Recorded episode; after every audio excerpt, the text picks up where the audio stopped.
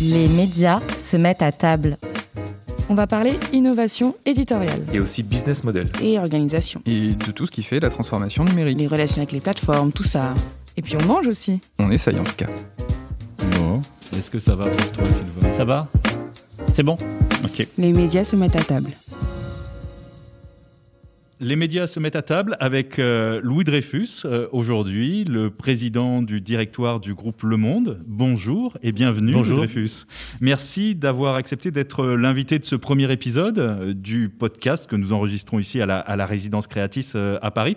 Pour être franc avec vous, au départ, on ne le voyait pas exactement comme ça, ce, ce, podcast. On avait imaginé un repas, un invité, pas mal de convives aussi pour vous, vous poser des, des questions.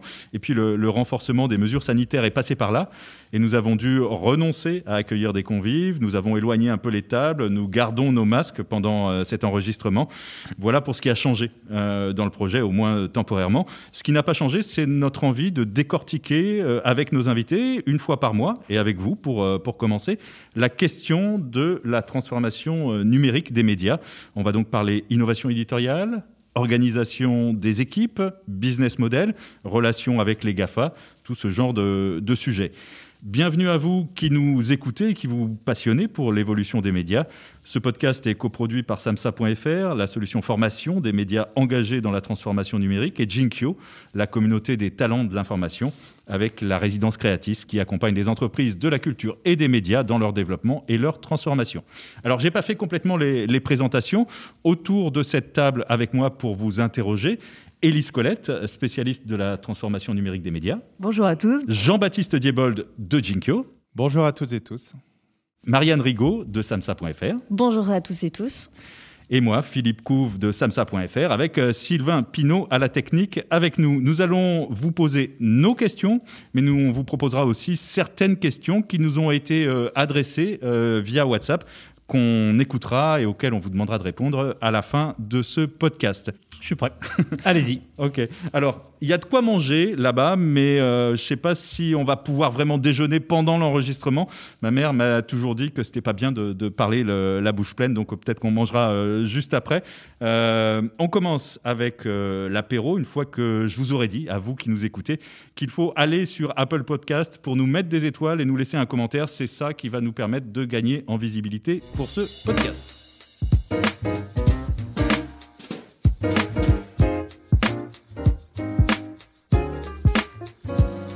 À l'apéro, on fait le tour des sujets chauds du moment. Et le sujet chaud, c'est bien sûr euh, le Covid-19. Impact sur euh, les abonnements numériques d'abord. Est-ce que ça a été un véritable accélérateur pour le monde, ainsi que ça l'a été pour d'autres médias? Louis Dreyfus? Euh, oui, ça a été évidemment un accélérateur. euh, C'est-à-dire que nous avons, pendant la période de confinement, euh, triplé le rythme de recrutement quotidien d'abonnés. Ce qui est rassurant, ce qui nous a surpris, c'est que ces abonnés sont restés. Beaucoup de nos confrères ont connu une accélération du rythme de recrutement des abonnés numériques, du fait des, défaillances de la Poste, du fait de la fermeture de nombreux points de vente, notamment dans les, dans les gares et dans les aéroports, euh, et, d'un moindre, moindre capacité de déplacement.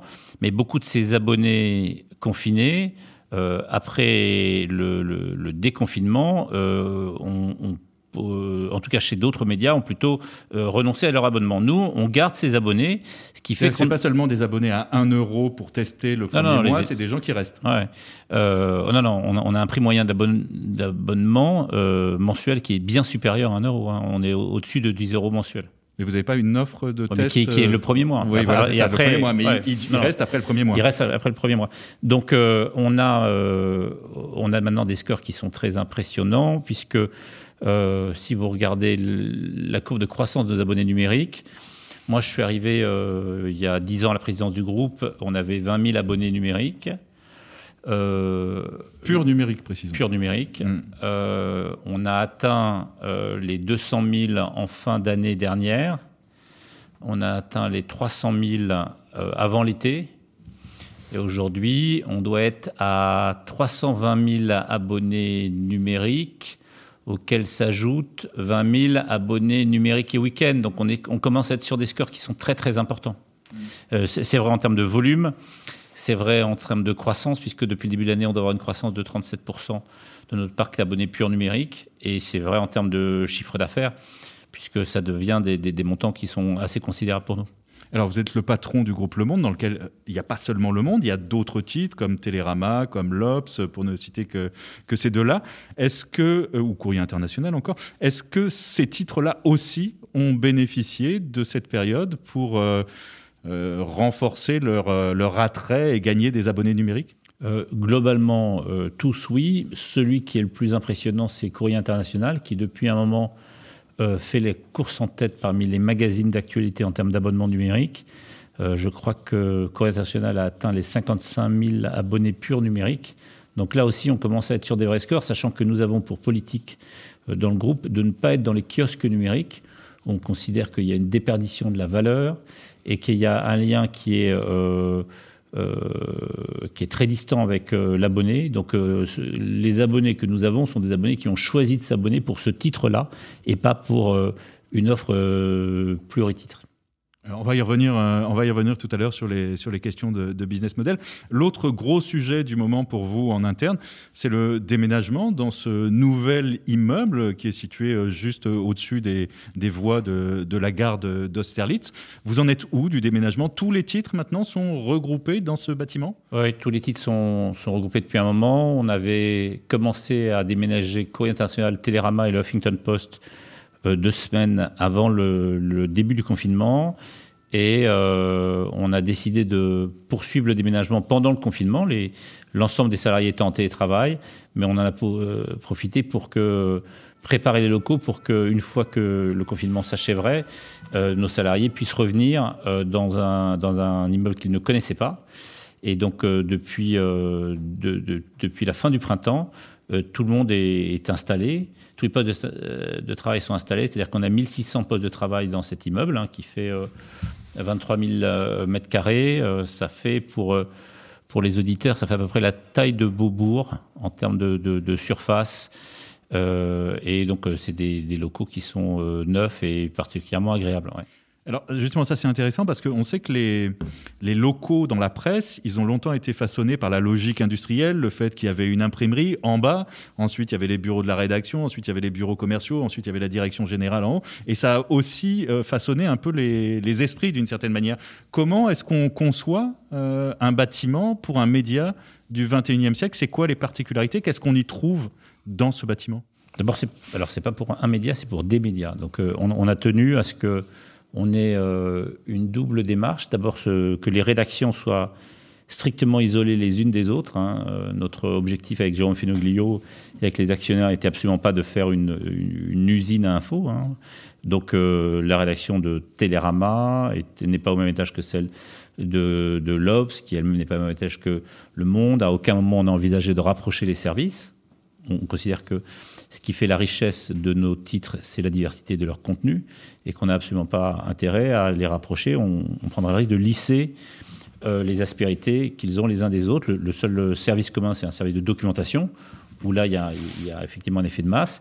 En revanche, pour les autres services non rédactionnels, on a cherché à les rapprocher pour qu'il y ait un partage d'expérience et de savoir-faire. Et, euh, le fait que le premier magazine d'actualité en termes d'abonnement numérique soit euh, un titre du groupe me semble provenir de, la qualité de leur travail, mais aussi euh, des savoir-faire que le monde.fr a pu partager avec eux. Donc euh, on a travaillé là-dessus, puis après on, a essayé d'organiser des locaux qui soient le plus lumineux possible.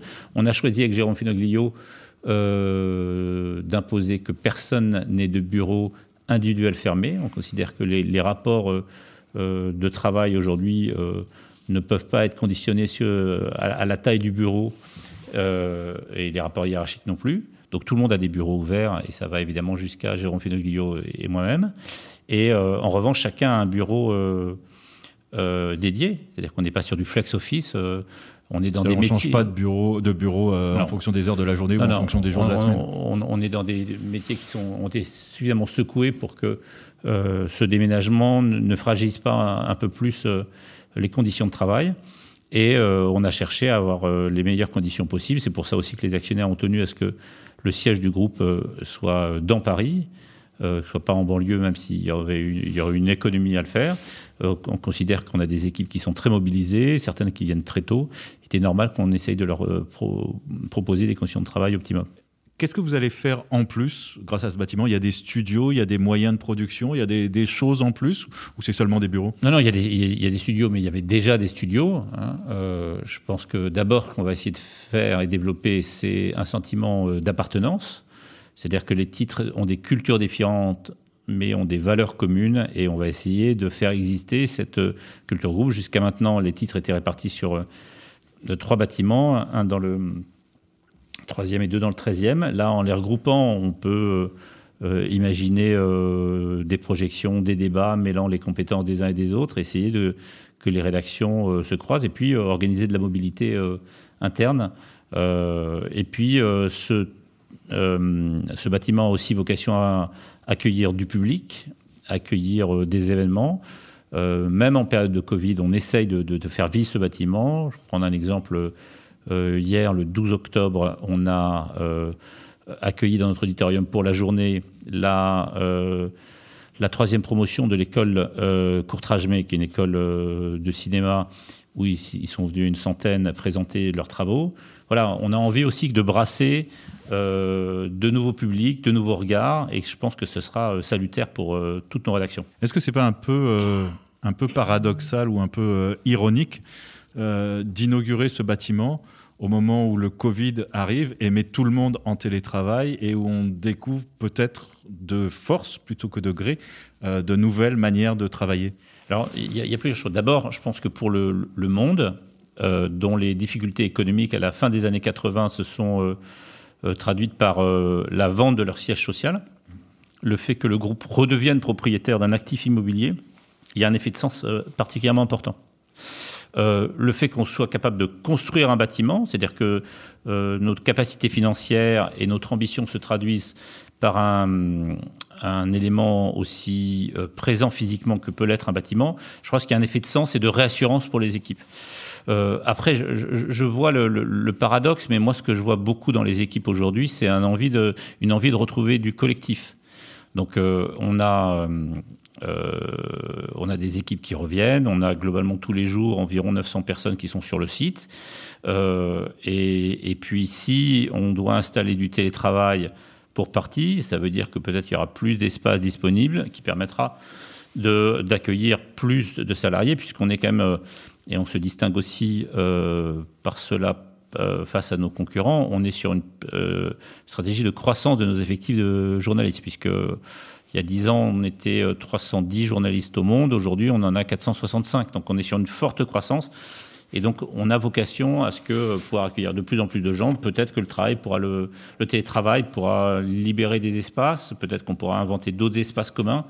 en tout cas, on n'est pas sur une euh, sur une réflexion quant à l'abandon d'un ou deux étages. On, est plutôt on a plutôt envie de faire vivre ce lieu et ce collectif. le télétravail, ça a changé quoi pendant cette période de confinement? Le télétravail, euh, avec Jérôme Finoglio, on a décidé euh, plusieurs jours avant le confinement, avant, l'annonce du confinement, quatre jours avant, d'envoyer toutes les équipes en télétravail en disant on, avait euh, un mois avant augmenté les capacités informatiques, sentant qu'il y avait quelque chose qui risquait de se passer. donc d'abord, ça nous a permis de vérifier que le groupe pouvait sortir tous ses supports sans problème à distance. après, nécessairement, ça a pesé sur toute une série de situations individuelles. Et euh, aujourd'hui, on fait très attention dans le management, à nous assurer qu'on ne laisse personne euh, isolé trop longtemps. Euh, voilà. Ok. Louis Dreyfus, on vous connaît assez peu personnellement, on sait assez peu de choses de vous, alors on va essayer d'en savoir un peu plus.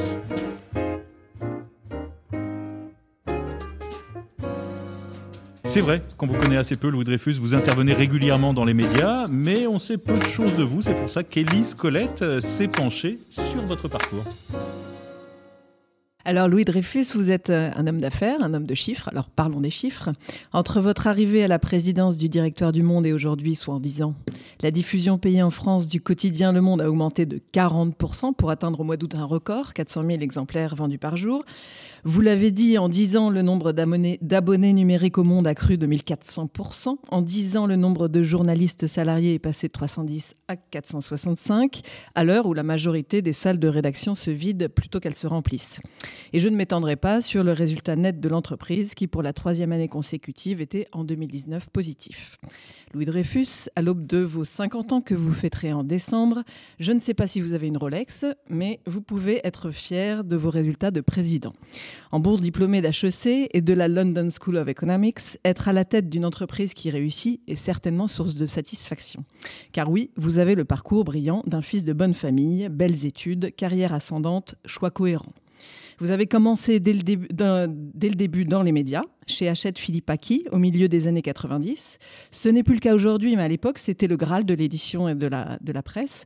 Et puis, vous avez intégré des titres prestigieux, chacun dans leur genre, toujours au sein, ou devrais-je plutôt dire à la tête, de l'équipe financière puis dirigeante. Je cite dans l'ordre La Provence, Libération en 2001, Le Nouvel Observateur en 2006, Les Inrocks en 2008 et Le Monde en 2010. C'est très de gauche tout ça finalement. Alors d'une certaine manière c'est logique. Votre père Tony Dreyfus est un homme politique socialiste. Il a été député, maire du 10e arrondissement de Paris, secrétaire d'État dans le gouvernement de Michel Rocard, mais il a été aussi un avocat défenseur des causes sociales et syndicales. Est-ce parce que vous avez hérité de cette fibre pour le dialogue social que l'une de vos plus belles réussites à la tête du monde est probablement l'aboutissement d'une transformation industrielle? Car Louis Dreyfus, vous êtes probablement moins connu du grand public que les directeurs de la rédaction du Monde ou que ses actionnaires, euh, le fameux trio Niel Pigas et Feu Pierre Berger. Mais si vous ne portez pas la plume dans la plaie, vous mettez en tout cas les mains dans le cambouis. Vous avez réalisé un gros travail auprès des, ouvriers du livre, des imprimeurs. Vous avez renouvelé les circuits de distribution, les systèmes d'information d'une des plus vieilles entreprises de presse françaises. Et ces dernières années, vous avez passé une bonne partie de votre temps sur le casse-tête Prestalis. C'est beaucoup pour un seul homme, mais on vous dit suractif, toujours deux téléphones à proximité, l'un vissé à l'oreille, l'autre qui répond aux SMS, le tout sans perdre le fil d'aucune des conversations. Ah, si je te suis bien, Élise, il n'y a que des bonnes choses chez Louis Dreyfus. Alors parfois, vos choix stratégiques ont été mal compris. Au milieu des années 2010, la marche forcée vers le numérique a entraîné la chute d'une directrice de la rédaction. Vous avez survécu. Parfois, on vous a senti vouloir quitter le navire. On vous a dit, tenté par Radio France ou France Télévisions. Parfois, la branche sur laquelle vous êtes assis a tremblé, a tremblé pas plus tard qu'en 2019, quand les choix financiers de votre ex-mentor Mathieu Pigas ébranlent l'actionnariat du monde. Vous vous êtes mis du bon côté, celui de la rédaction qui a obtenu le droit de réfuter ses futurs actionnaires. Parce qu'en effet, bien que davantage positionné du côté, patron que du côté de presse, on sent chez vous, dans, vos interventions publiques, un profond respect pour le journalisme et ses vertus démocratiques. Vous êtes d'ailleurs à la tête du conseil d'administration de l'école de journalisme de Lille, l'une des plus prestigieuses, et vous avez participé à l'assainissement de ses finances. Euh, alors pourquoi cet intérêt si fort pour le monde du journalisme alors que vous ne l'êtes pas, vous journaliste? Qu'est-ce qui vous a amené dans le monde de la presse pourtant loin d'être celui où on fait les meilleures affaires? Et dernière question, à 1000 euros, avez-vous jamais eu cette tentation de devenir vous-même journaliste? Euh, Merci de ce portrait. Euh, sympathique, peut-être excessivement sympathique. écoutez, moi je j'ai toujours voulu faire ça, en fait. C'est, depuis très très jeune, j'ai voulu travailler dans la presse. Euh, j'ai personne de ma famille qui, en tout cas, même la génération du dessus était, ils sont, étaient tous avocats. Euh, mais j'ai donc euh, quand j'ai intégré HEC, on m'avait demandé, euh, il fallait pour, pour, valider son intégration, il fallait faire euh, ce qu'il appelait un stage ouvrier. Moi, je, pensais qu'un stage ouvrier, c'était un stage en tant qu'ouvrier. Personne, je connaissais pas les gens qui avaient fait HEC. Donc, je suis allé faire à Pont-à-Mousson les 3-8 pendant l'été. Puis après, je suis arrivé à HEC et j'ai compris qu'en fait, euh, c'était pas, personne n'avait fait ça. Et donc après, j'ai choisi des stages qui m'intéressaient. Donc, le premier stage, c'était un stage commercial en fin de première année. Je l'ai fait au service commercial du Nouvel Observateur. En deuxième année, c'était un stage à l'étranger. Je l'ai fait à la rédaction comme journaliste du Providence Journal dans le Rhode Island.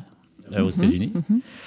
Et voilà, donc après, naturellement, quand j'ai cherché euh, à partir à l'étranger, eh ben, je me suis tourné vers euh, les groupes qui envoyaient des, des- des jeunes diplômés à l'étranger. Euh, et donc, euh, le groupe Lagardère m'a proposé de partir à New York, où j'ai d'abord euh, travaillé comme euh, VSNE, puis comme, euh, euh, comme expatrié. Donc, j'étais patron de la gestion d'un groupe qui était assez gros là-bas. On a, où on a racheté des magazines, on a créé George avec le fils Kennedy. Enfin, on a fait des trucs formidables. C'était des belles années euh, là-bas. Et en parallèle, j'étais euh, journaliste pour le magazine Première. J'étais leur correspondant. euh, Ah, donc vous avez été journaliste ouais, ouais, ces années-là. Et, et puis, et puis après six ans, euh, j'ai décidé de rentrer. Enfin, je voulais avoir un, un parcours plus opérationnel. Et en considérant que j'étais patron la gestion d'une holding d'un groupe magazine, mais ce que j'aimais, c'était après, j'avais envie d'être plus proche de, de l'opérationnel, des journalistes, et je suis parti à Marseille. Justement, sur, euh, sur les, journalistes et leur formation, puisque vous êtes euh, un petit peu mêlé avec l'ESJ à ces questions-là et qu'il y a beaucoup de débats, euh, certains même qui disent qu'il faut totalement repenser la formation des, des journalistes. Est-ce que c'est votre avis? Euh, non, pas forcément totalement. En revanche, euh, je pense qu'il y a une, trop souvent une lacune chez les journalistes, c'est qu'il y a une, euh, une compréhension assez faible des, de l'économie en général et de la microéconomie en général. Et que je trouve que c'est dommage, ça, ça, donne parfois des, des, points de vue qui peuvent être, euh, ou des analyses qui peuvent être euh, soit naïves, soit caricaturales. Euh, voilà. Donc moi, je, je- je- j'encourage les écoles de journalisme à rajouter une couche, une co- couche de, de- compréhension du mode, du mode des modèles économiques des entreprises. hein. Sinon, je pense que on a des journalistes, on en recrute beaucoup, hein, qui sont quand même de très bon niveau, très bien formés. Euh, c'est vrai pour euh, l'école de journalisme de Lille, mais c'est vrai aussi euh, pour l'OQH, c'est vrai pour le CFJ. Il y a de très bonnes écoles de journalisme en France. Ce podcast s'appelle Les médias se mettent à table. Alors, on, on pourrait manger, là, c'est c'est juste à côté de nous. Vous prendriez quoi? Vous prendrez quoi tout à l'heure? Vous prendrez viande, euh, poisson, euh, végétarien? Euh, poisson, très bien. Ouais, si, vous- si vous avez.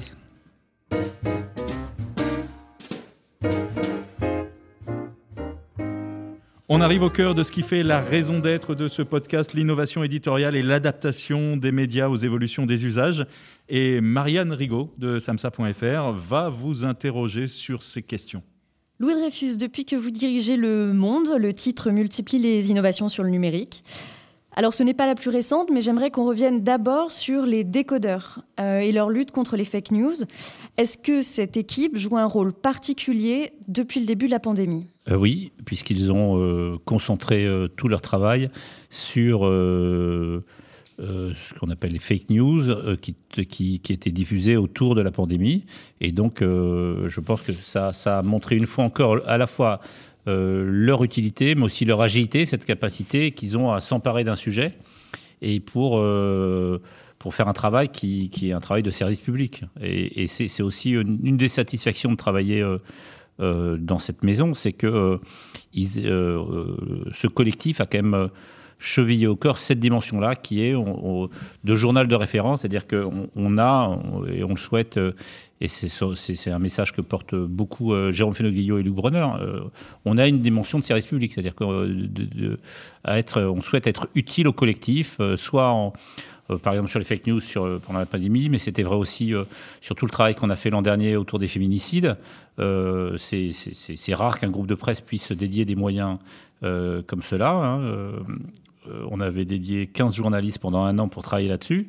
Et le point de, départ de la réflexion de, Luc Bronner, hein, qui a porté ce sujet, c'était de dire, euh, en travaillant pendant un an sur ce sujet-là, il est possible peut-être qu'on fasse bouger les lignes et euh, et, que la puissance publique s'empare de ce dossier un peu plus qu'il ne le fait.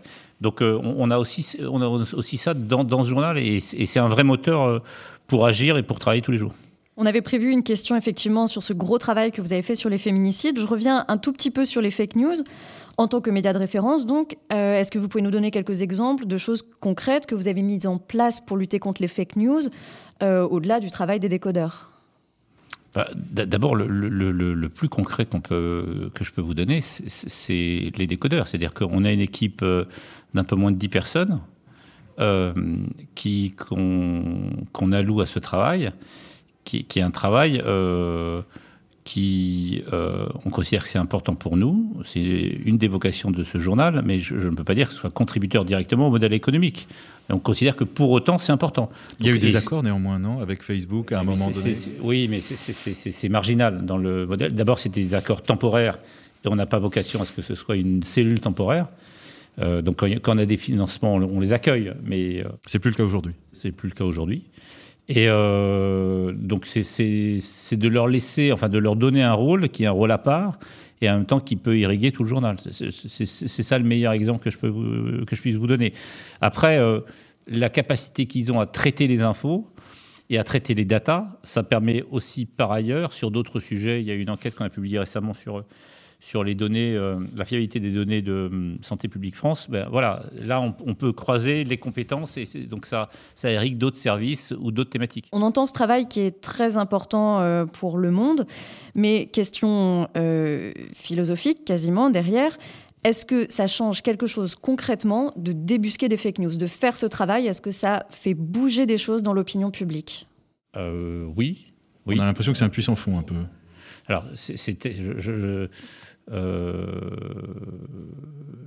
oui, euh, il y a, euh, cette impression de tonneau des Nadaïdes, mais je pense que chaque fois qu'on débusque une fake news, euh, on, met fin. euh, on, met fin à sa trajectoire. Après, il y en a d'autres qui naissent, mais on est, utile. Et par ailleurs, pour nous, euh, ça, ça ne fait que renforcer justement cette identité de journal de référence ou de média de référence, ce qui fait que de plus en plus de gens nous lisent pour ça, en, sa- en sa- en sachant que en nous lisant, euh, ils auront d'abord un travail rigoureux et éventuellement une analyse de ce qu'il y a sur, sur le reste des médias sociaux. L'autre grand succès du monde.fr, c'est son pôle vidéo. Euh, c'est quoi votre stratégie en matière de vidéo? D'abord, sur sur ce, ce type d'initiative, euh, notre conviction, c'est que pour euh, élargir et renouveler notre, notre lectorat, il faut prendre, euh, il faut adopter des formats qui sont les formats qui sont les plus lus, vus ou utilisés par les jeunes générations. Donc, c'est ce qu'on a fait avec euh, l'édition du Monde sur Snapchat Discover. C'est ce qu'on a fait aussi sur la chaîne YouTube.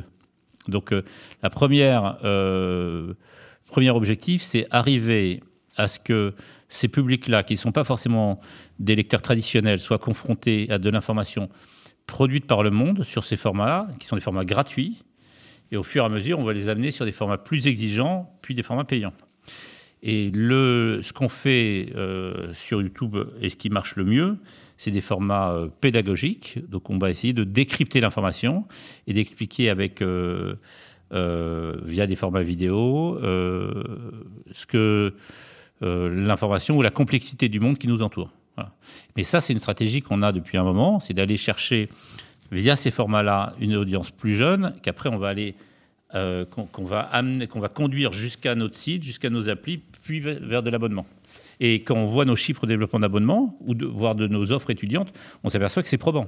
C'est-à-dire que un des, euh, on a vu un an après le développement de notre euh, édition sur Snapchat Discover une croissance très forte de nos, de nos, du nombre d'abonnés étudiants sur le monde.fr. Donc on voit bien qu'il y a, il y a quand même euh, une trajectoire qui est, on va les chercher sur ces médias euh, gratuits, innovants, et après petit à petit on les amène à l'offre payante. Vous arrivez à estimer combien de pourcentage vous convertissez en, en abonnés? Non. Non, mais euh, euh, pour vous donner un chiffre, on doit, on doit avoir sur Snapchat Discover, on doit avoir 1 500 000 ados français qui sont abonnés, donc abonnés gratuitement à, au fil du monde, à l'édition quotidienne du monde. Qui est de très bonne qualité d'ailleurs. Enfin, c'est- c'est très très intéressant à, à regarder, très pédagogique, très explicatif. Mais moi, supposons que je n'en garde que 10%, 150 000. Le pari, il est gagné. Donc, euh, donc euh, on, on voit bien que ça, c'est des investissements. Alors, euh, on, on a une dizaine de personnes hein, qui travaillent là-dessus. Mais moi, je, je- je- je- je sais très bien pourquoi on, on le finance, parce qu'on on voit très bien que c'est notre avenir qui se joue là. Vous avez 10 personnes qui travaillent au Donc, quotidien ouais, un peu sur moins, Snapchat. on doit avoir 8, personnes qui, qui sont dédiées à Snapchat. Mais il y a de la pub. Dans Snapchat Ouais, mais il n'y en a pas beaucoup. Ça finance pas l'équipe Donc vous avez cette édition quotidienne sur Snapchat Discover. À côté, il y a une autre plateforme euh, qui s'adresse plutôt aux jeunes que vous avez investi, c'est TikTok. Euh, donc euh, on continue avec cette stratégie vidéo. Le Monde s'est lancé en juin dernier. Pourquoi et comment diffusez-vous de l'information sur cette plateforme? Ce qui, ce paraît pas évident du tout à beaucoup de gens hein, de faire de l'info là-dessus. Oui, mais alors d'abord c'est un test. Hein. On, l'a fait pour, pour plusieurs mois en se disant on va essayer de voir si on arrive à trouver soit un modèle, soit aussi des formats qui sont euh, cohérents avec euh, la ligne du, journal. Et, Luc Bronner et Jérôme Fenoglio sont très euh, exigeants en la matière, en disant on peut aller chercher des choses différentes, mais on ne peut pas faire quelque chose qui ne qui ne soit pas digne du monde. Et c'est la même stratégie, c'est aller chercher euh, toute cette génération qu'on ne saurait pas trouver si on ne si va pas sur ces médias-là. C'est-à-dire, on avait commencé sur Facebook. Facebook est un, format qui, concerne une génération qui est nettement plus âgée. Donc maintenant, on va aller chercher sur les formats qui sont beaucoup plus jeunes, qui sont des formats pour les ados. Donc entre Snapchat Discover, TikTok, vos productions vidéo pour votre chaîne YouTube, euh, tout ça euh, mobilise combien de personnes en tout Quels sont en fait les moyens que vous mettez en œuvre pour, euh, pour produire toute euh, cette stratégie vidéo? Il doit, euh, On doit avoir une, une 40, un peu moins de 40 personnes. Entièrement dédiées à la vidéo Ouais. Si, on enfin, si, on, si vous agrégez les équipes de Snapchat et les équipes du pôle vidéo, un peu moins de 40. Donc ça permet d'avoir une euh, belle production vidéo sur des, plateformes où euh, les, jeunes notamment euh, vous, vous, lisent, vous consomment gratuitement. À côté de ça, vous avez aussi des applications payantes. Je pense notamment à celle qui s'appelle Mémorable. quel est son intérêt pour vous, pour vos lecteurs? Alors le, pitch de Mémorable, c'est de vous permettre de d'entretenir votre mémoire et vos facultés intellectuelles à travers des questionnaires qui reposent sur l'actualité. Je suppose qu'on ne vise pas le même public que TikTok. Alors, on vient de développer une offre 15-25 ans qui, donc, qui n'est pas, sans rappeler, la cible TikTok, parce que je pense que pour euh, des lycéens, ça peut avoir une utilité de révision du programme d'histoire. Euh, donc, on est en train de regarder ça. Mais effectivement, on était plutôt sur euh, l'idée euh, qu'une idée que, le New York Times a développée par ailleurs, hein, c'est qu'on euh, peut proposer aux abonnés de nos marques des offres euh, qui sont cohérentes avec les valeurs de marque sans pour autant être des offres d'information. le New York Times en a deux qui sont des offres qui sont des déclinaisons de leur production papier, qui sont les mots croisés d'une part et les recettes de cuisine. Euh, nous, on a essayé de faire euh, quelque chose de différent et donc. Vous n'avez pas de euh, recette On n'a pas de recette. Pas encore peut-être. Non, non, on n'en a pas de recette et en mots croisés, on en a qui sont de bonne qualité, mm. mais on a pas, on a considéré que c'était pas, pas, pas, ce qu'on voulait mettre en avant tout de suite et donc on, on a développé cette offre-là. L'idée étant de de, de l'intégrer à l'offre famille de l'abonnement du monde. Donc qu'on puisse à un moment soit s'abonner juste à l'offre mémorable en payant, soit en, prenant un abonnement qui soit un abonnement euh, famille du monde.fr. Dans, le cas, euh, dans ce cas, on inclurait une partie de mémorable. Donc là, vous misez sur l'utilité du titre. Vous avez parlé aussi tout à l'heure d'utilité publique en vous emparant du sujet des féminicides, sur lequel vous avez mobilisé les décodeurs, des journalistes, euh, pour lequel il y a eu un partenariat avec France 2 qui a donné lieu à un grand documentaire. D'une part, pourquoi ce choix de ce sujet-là? Et puis, autre question, est-ce qu'il y aura d'autres initiatives de ce genre? Euh, alors pourquoi ce sujet-là? D'abord, euh, il, vient, euh, il vient après plusieurs années où on a essayé avec Jérôme Fenoglio de travailler sur la question de la présence des femmes dans notre groupe, dans l'organigramme de la parité femmes-hommes en termes salariales notamment.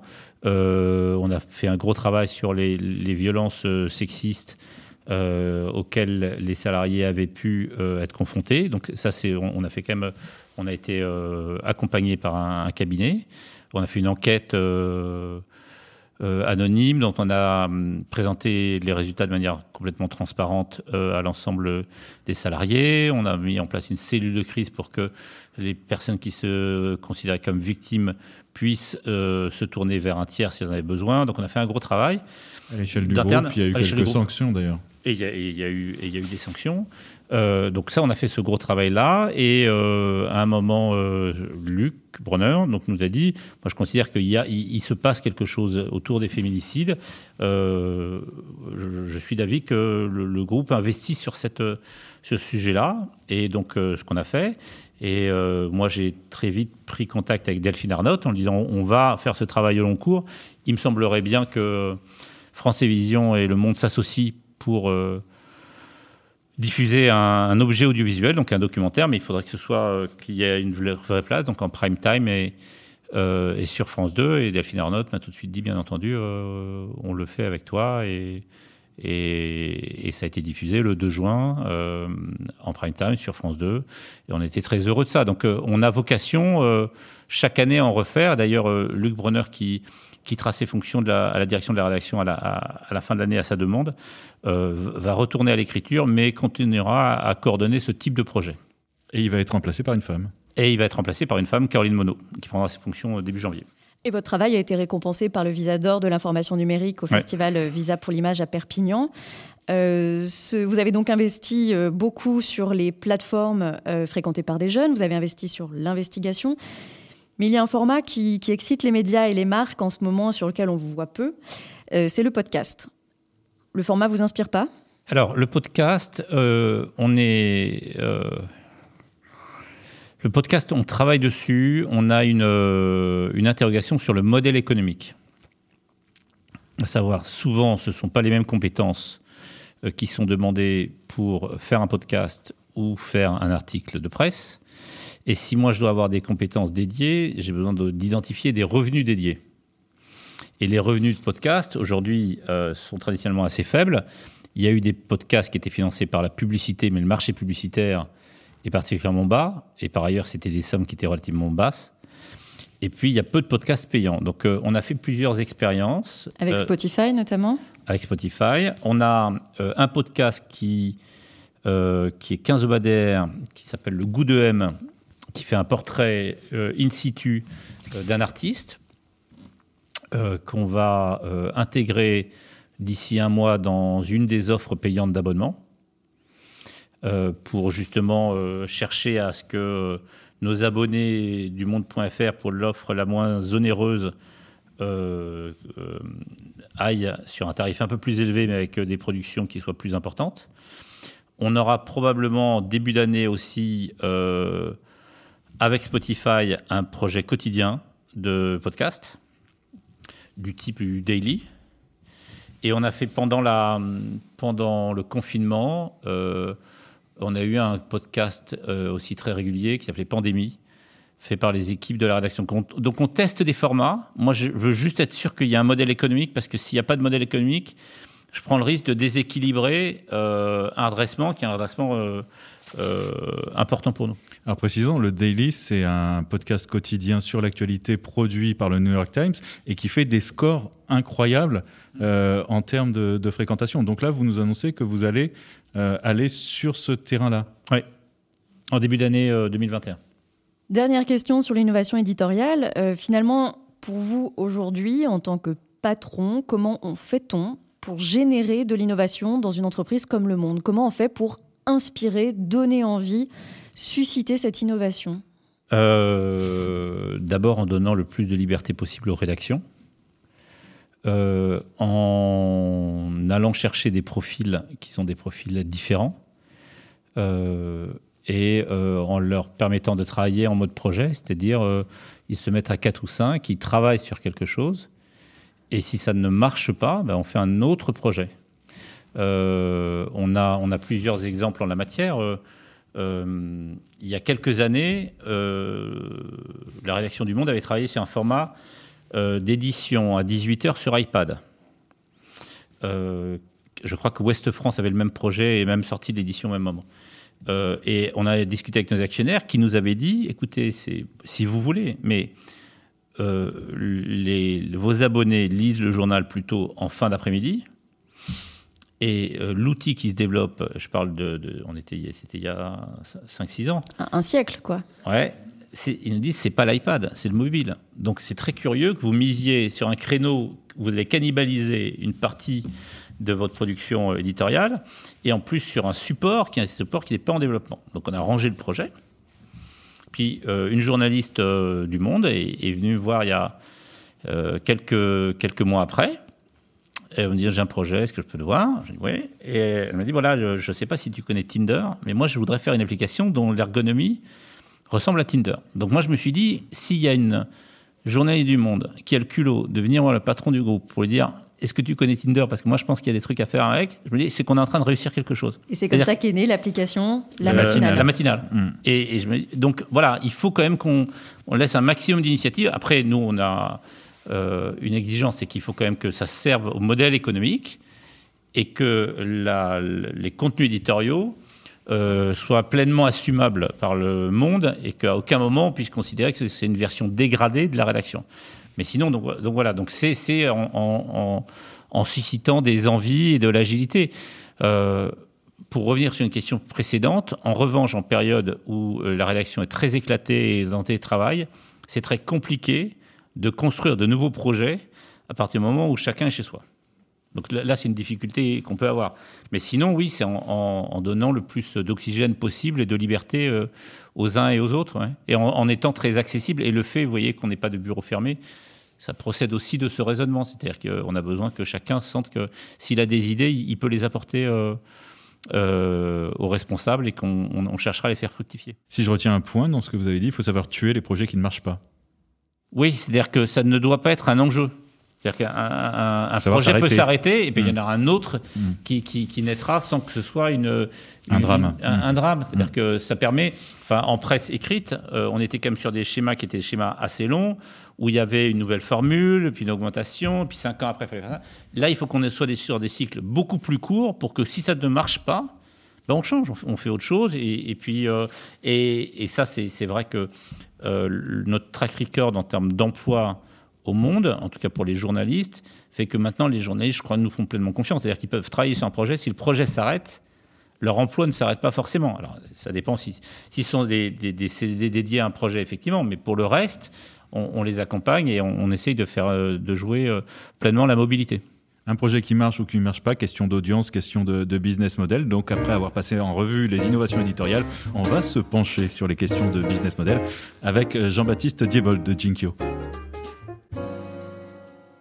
Alors la première question, elle est finalement euh, très simple et très compliquée. C'est quel est le business model du monde aujourd'hui?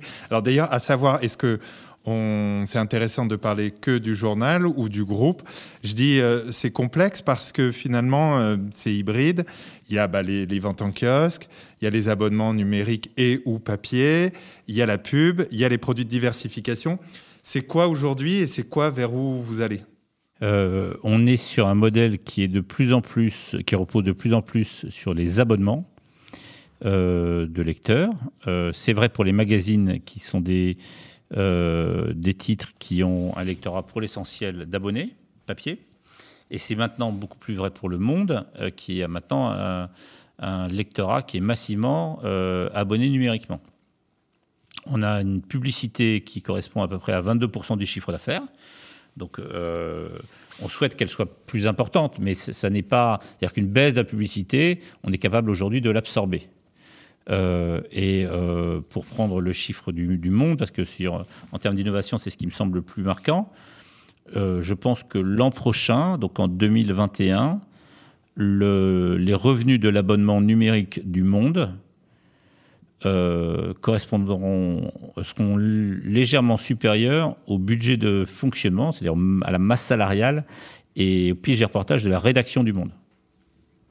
C'est-à-dire que le numérique va pouvoir financer la rédaction. Autofinancera, autofinancera l'an prochain la rédaction. Et les diversifications alors, c'est quoi leur rôle voilà, La diversification, c'est de, de, de, compléter la marge. Hein, donc, euh, nos diversifications, il y, y, en a deux. C'est les diversifications si c'est de l'événementiel ou du plus produit, c'est clairement de, de, développer la marge qu'on réinvestit beaucoup dans de l'événementiel, non Beaucoup d'événementiel. Donc là, c'est évidemment euh, beaucoup plus faible, même si euh, Aujourd'hui, euh, à Rennes, on a une journée de débats qui sont euh, en streaming sur le site et en présentiel. Donc on continue hein, à faire ça. C'est pas arrêté complètement avec non, le Covid. C'est pas arrêté complètement. Mmh.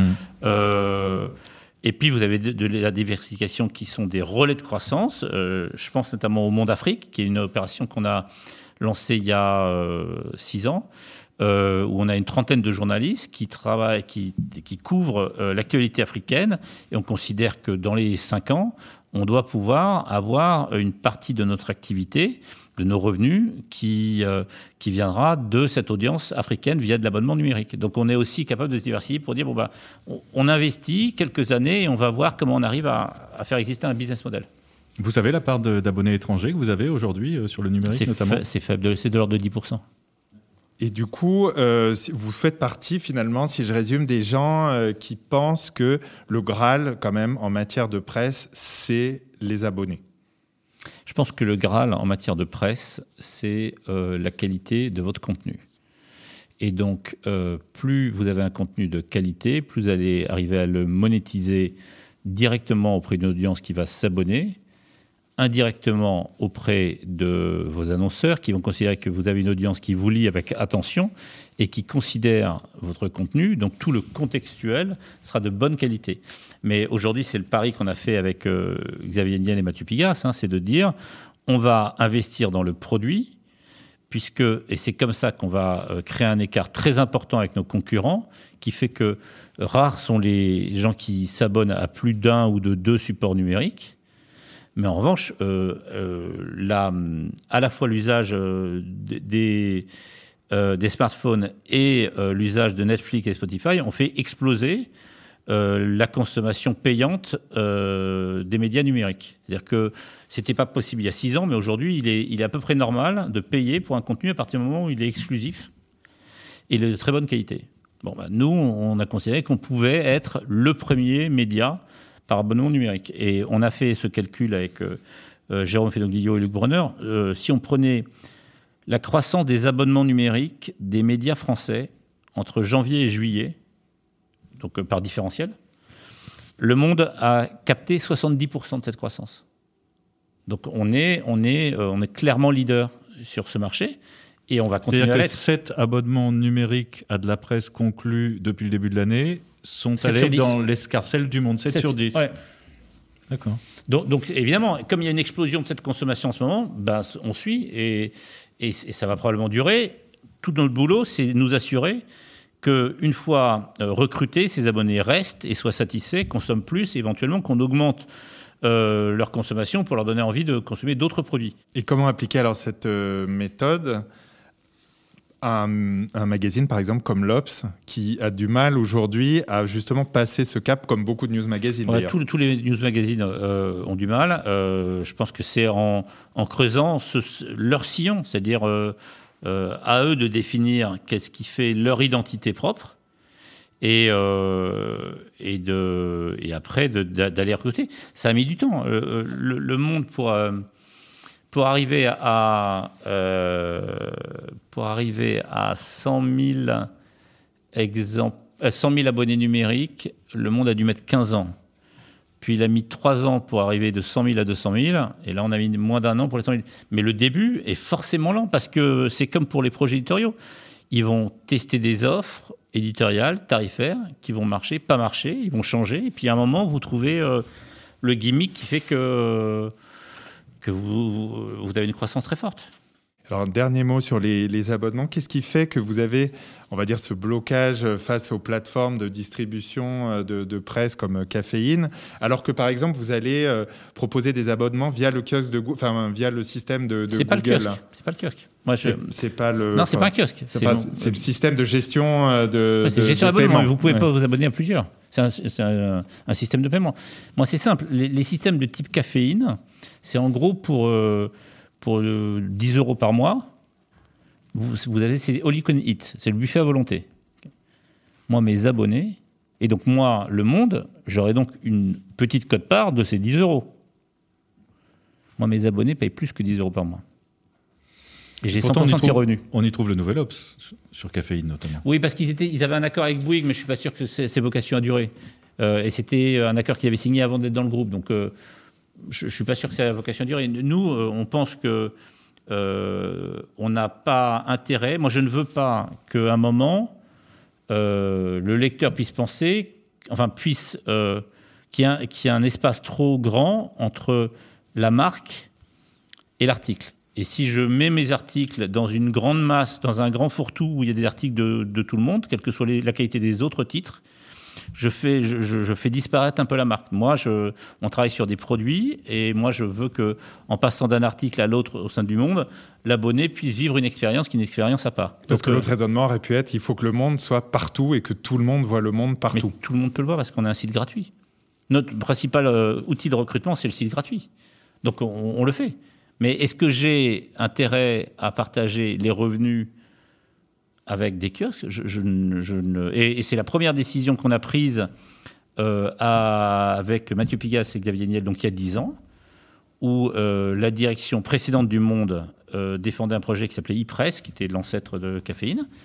Et on a dit, ben, nous, on arrive au capital et on se retire tout de suite de ce projet. Ça n'est pas, et il faut un moment que, les acteurs euh, acceptent ça. C'est le titre qui a le plus d'abonnés numériques en France, avec le, l'ARPU, donc le prix moyen, le tarif moyen le plus élevé et la croissance la plus forte, c'est le seul titre qui n'est pas dans ces kiosques numériques. Donc, il n'y a pas exclu qu'il y ait un lien. Euh, sur ce, sur ce sujet-là, il y a aussi le, Geste, qui est un groupement euh, d'éditeurs, euh, qui a décidé d'entamer une, bataille, notamment contre Apple, en disant que les abonnements qui étaient souscrits via les applications qui sont sur, sur iPhone génèrent 30% de commission pour Apple. le Figaro, par exemple, explique que la moitié de ces nouveaux abonnés, provient soit d'Apple, soit de Google et principalement euh, d'Apple.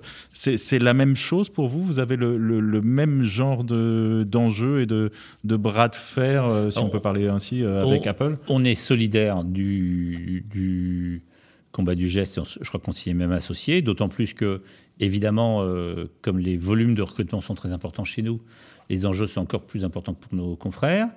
Euh, nous, c'est pas dans cet ordre-là euh, l'offre qu'on a lancée avec euh, Subscribe with Google, qui est une offre l'offre dont on parlait de, recrutement d'abonnés, une offre qui est très efficace. Mais Facebook aussi est très efficace. Hein. Le premier Gafa avec lequel on a travaillé sur le recrutement d'abonnés sur les équipes de Facebook France, où ils ont été très très performants. Ça veut dire quoi quand on dit Facebook a été très très performant sur C'est-à-dire qu'ils nous ont aidés à comprendre le comportement des internautes sur Facebook et voir quel type d'article pouvait euh, permettre de recruter, comment les relancer, comment les targeter. Euh, et c'est leur vrai métier. Et, nous, c'est des métiers qui sont plus nouveaux pour nous.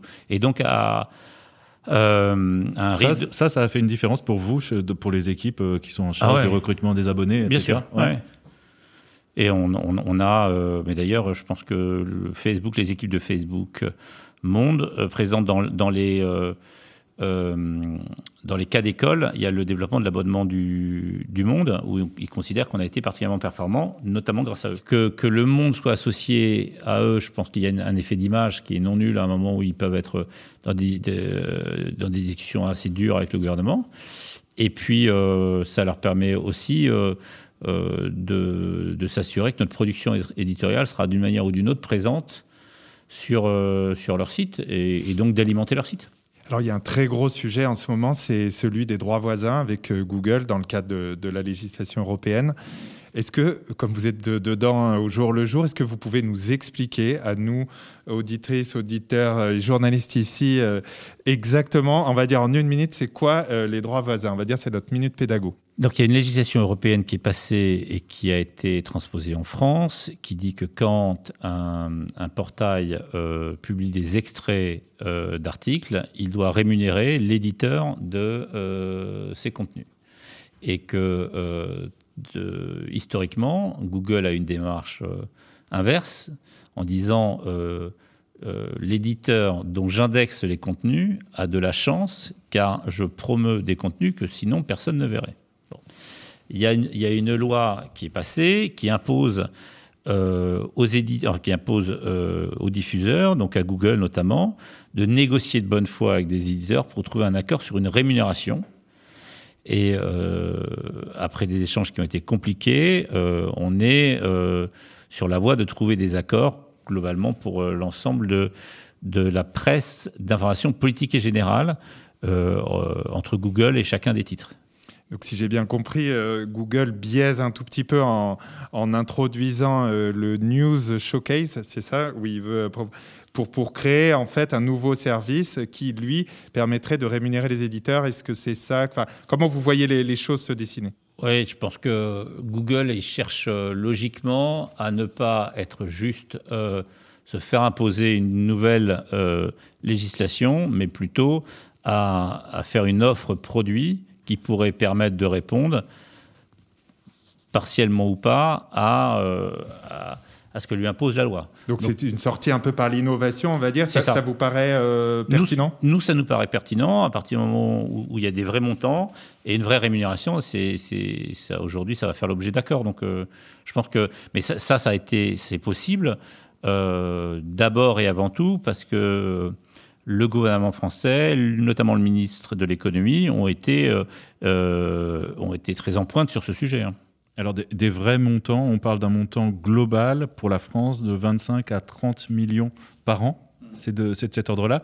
Se pose derrière, de toute façon, la question de la répartition de cette somme entre les différents titres. On va faire comment? Non, euh, elle ne se pose plus. Il y a des, des, critères objectifs qui ont été partagés avec Google. Euh, qui ont été partagés avec Google. Donc, et donc, euh, c'est quoi, les, les, critères sans rentrer dans, le détail Mais c'est celui qui a la plus grosse audience, qui a le ah, plus. c'est l'audience. C'est l'audience. Et donc, euh, ce sujet, il concerne toutes les plateformes, c'est-à-dire que vous allez devoir aussi négocier avec Facebook, avec d'autres C'est plutôt Facebook qui va devoir négocier avec nous. D'accord. Donc, ça, ça va redémarrer très, très prochainement. Mmh. OK. Et alors, sujet complètement différent, on va dire. Euh, dernière partie, là, c'est plus celle, on va dire, de, de l'actionnariat, du, du, mode capitalistique. C'est un peu en train de bouger en ce moment. Alors déjà, on voit euh, Libération, que vous connaissez, qui est passé euh, un peu bon gré, mal gré dans une, un statut de, fondation. Qu'est-ce que vous portez comme regard sur ce changement? Non, je pense que c'est que, que, Libération et un actionnariat indépendant, c'est formidable parce que c'est euh, c'est son histoire depuis le début. Euh, il y, a juste une limite, c'est euh, la capacité à trouver des financements. donc si le, projet de fondation qu'ils ont mis en place est compatible avec l'accès à des financements importants, dans ce cas-là, c'est formidable. Euh, j'ai pas compris que c'était aujourd'hui le cas.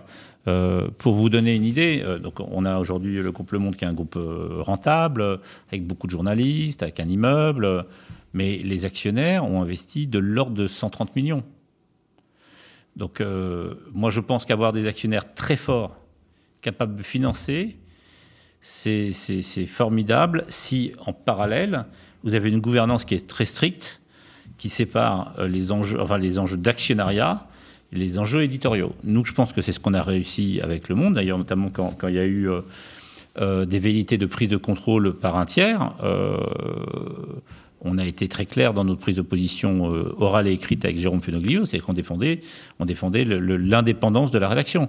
Euh, donc nous aujourd'hui, on a c'est le, droit d'agrément là qui a été euh, adopté ces derniers ces derniers mois, qui permet à la rédaction d'avoir son mot à dire qui ou permet de pouvoir refuser. Voilà, qui permet que personne puisse prendre une position de contrôle sans l'agrément de la rédaction.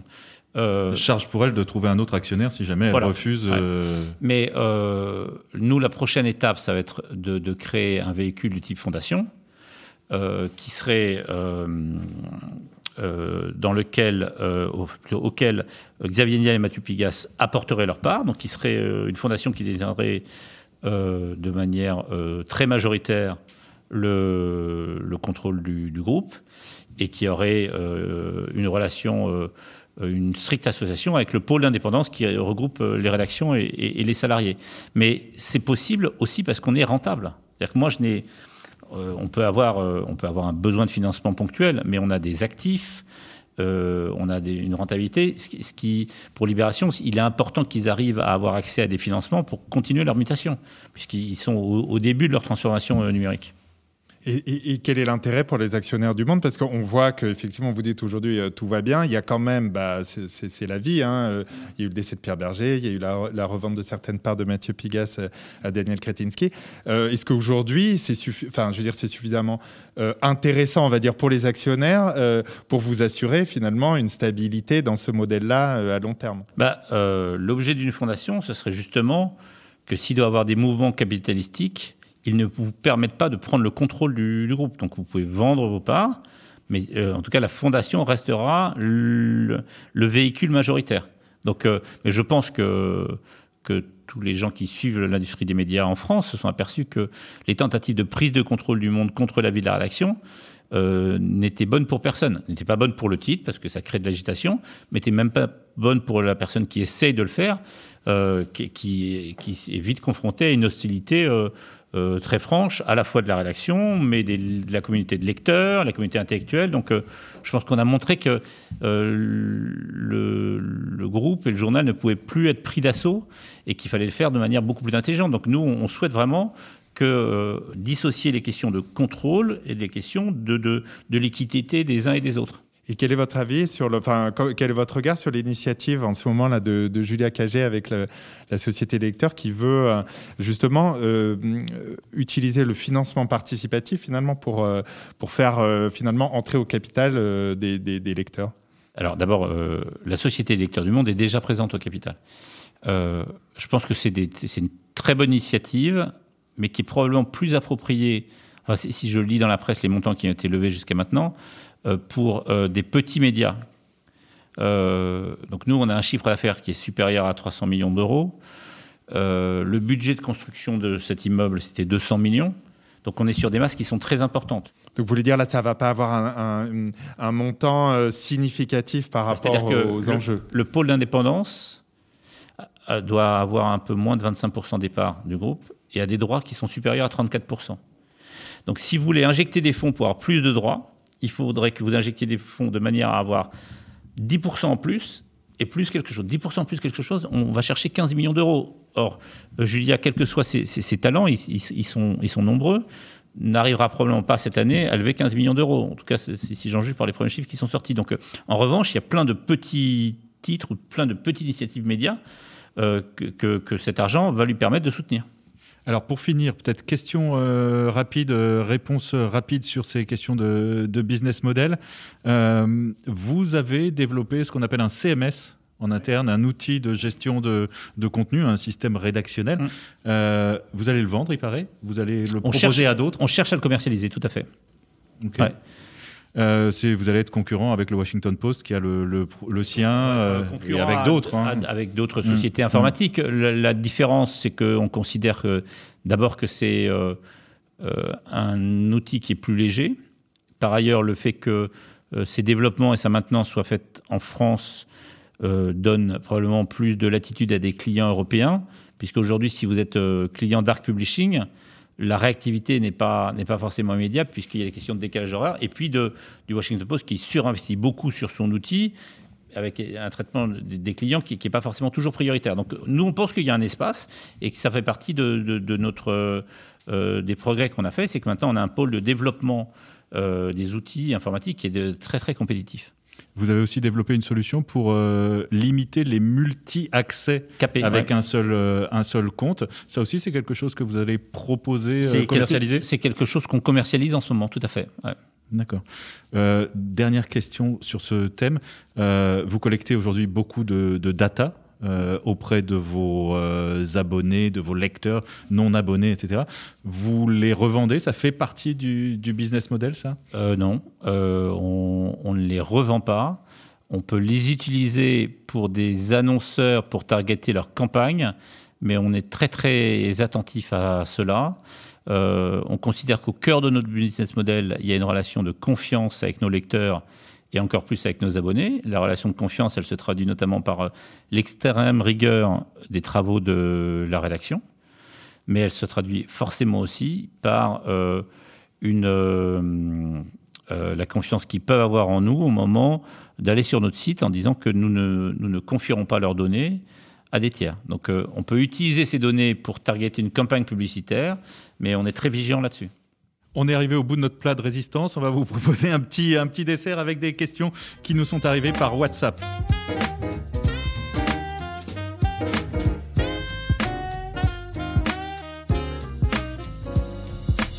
Le dessert, c'est le moment des questions que les auditeurs et les auditrices nous ont envoyées sur WhatsApp.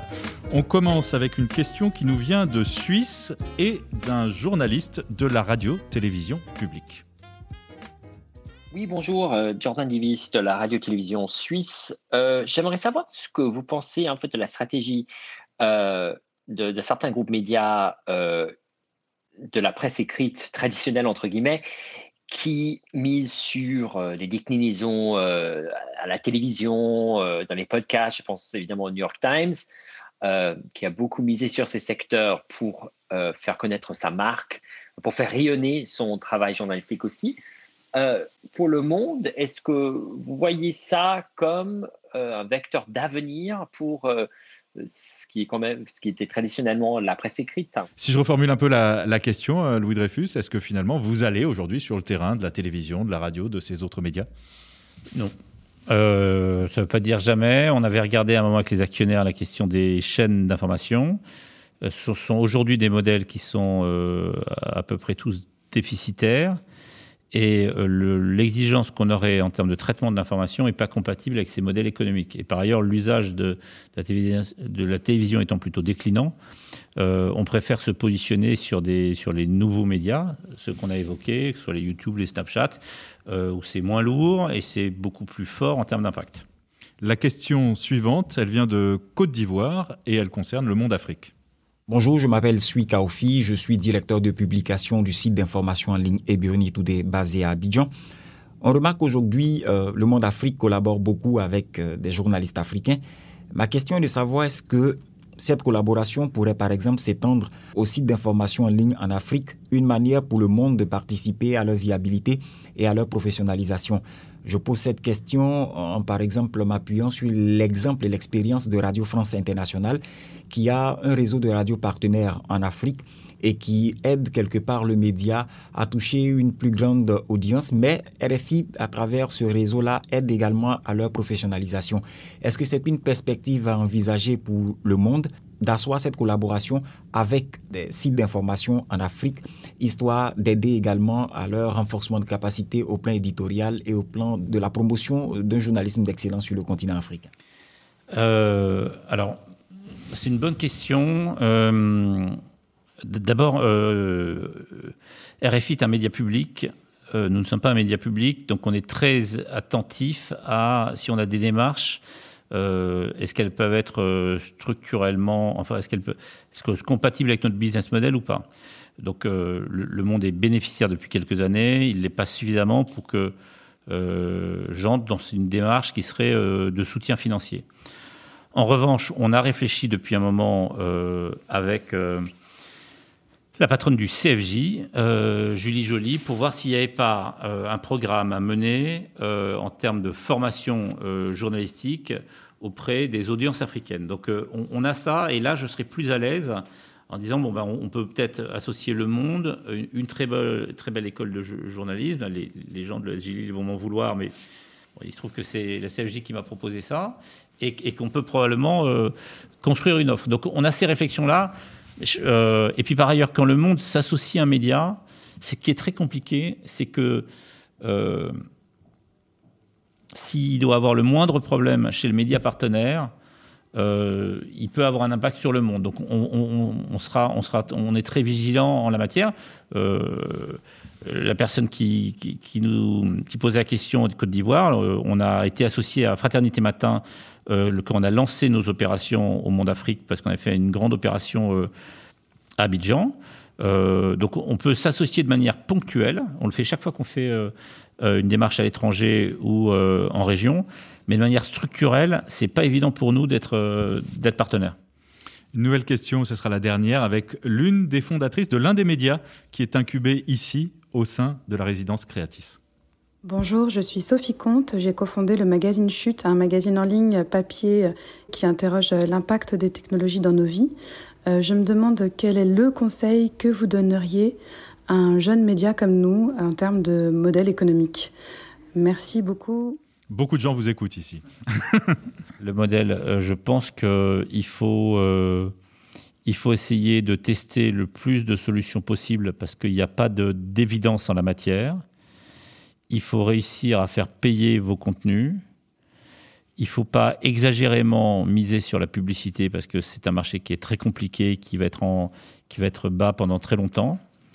Et surtout, n'hésitez pas, euh, et je le dis euh, sincèrement parce que moi, ça m'arrive assez souvent, à demander à voir des patrons de médias et à échanger avec eux. Ils n'investiront pas dans votre euh, magazine, enfin, pas systématiquement, voire rarement, mais ils, vous consacreront forcément une demi-heure ou une heure parce que on a tous été euh, jeunes entrepreneurs ou cherchant euh, un, boulot dans le secteur et, vous en perdrez, vous y gagnerez forcément quelque chose, soit, soit des contacts, soit deux, trois intuitions, soit, soit un principe de réalité. Donc, euh, voyez des gens, voyez les, gens qui sont à la tête des médias.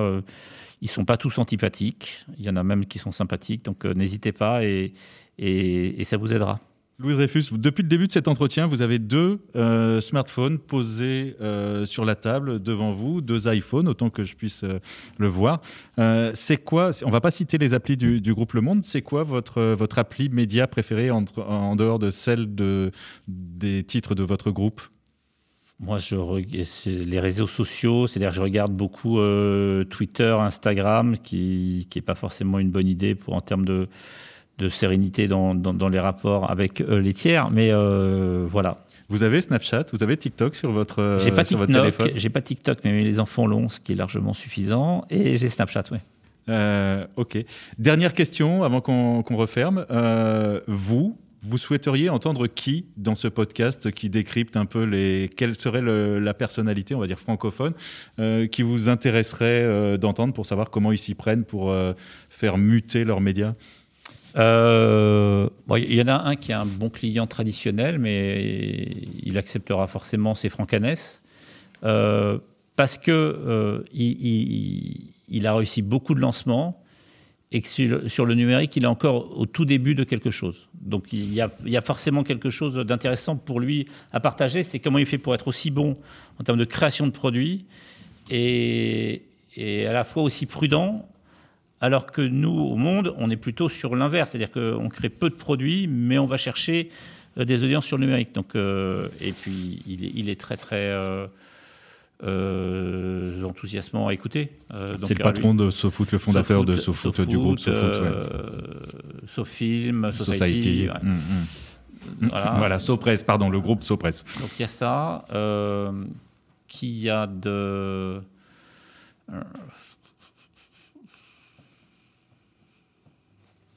Moi, je. Peut-être les gens de Mediapart, parce qu'ils font quand même beaucoup de boulot. Euh, euh, c'est-à-dire euh, probablement à la fois Fabrice Arfi et la Gender Editor qu'ils ont nommé la semaine dernière. Je pense que qui a fait un remarquable travail. C'est aussi intéressant d'avoir. comme c'est un collectif, peut-être à deux ou trois voix, ça se marie facilement ici. Euh, ils, ont des choses aussi intéressantes à, dire sur, euh, sur leur trajectoire, je pense. Merci beaucoup, Louis Dreyfus, d'être venu vous mettre à table euh, avec nous. C'était le premier épisode et le premier repas du podcast Les médias se mettent à table, proposé par samsa.fr, solution formation des médias engagés dans la médiation numérique, et Jinkyo, la communauté des talents de l'information, avec la résidence Creatis qui accompagne la transformation des entreprises du secteur des, des médias et de la culture. On se retrouve dans un mois pour le numéro 2. D'ici là, vous pouvez nous suivre sur les réseaux sociaux, samsa.fr, Jinkyo, Résidence Creatis. Et surtout, euh, aidez-nous à faire connaître euh, ce nouveau podcast en nous mettant 5 étoiles et un commentaire sur Apple Podcast parce que c'est là que ça se passe euh, en fait pour donner de la visibilité au podcast. Et puis vous pouvez aussi directement le partager avec vos amis et vos collègues qui peuvent être intéressés. Merci encore Louis Dreyfus. Merci. Non, non, mais merci à vous de l'invitation c'est rare d'avoir le temps de, parler. c'est bien, c'est hyper agréable.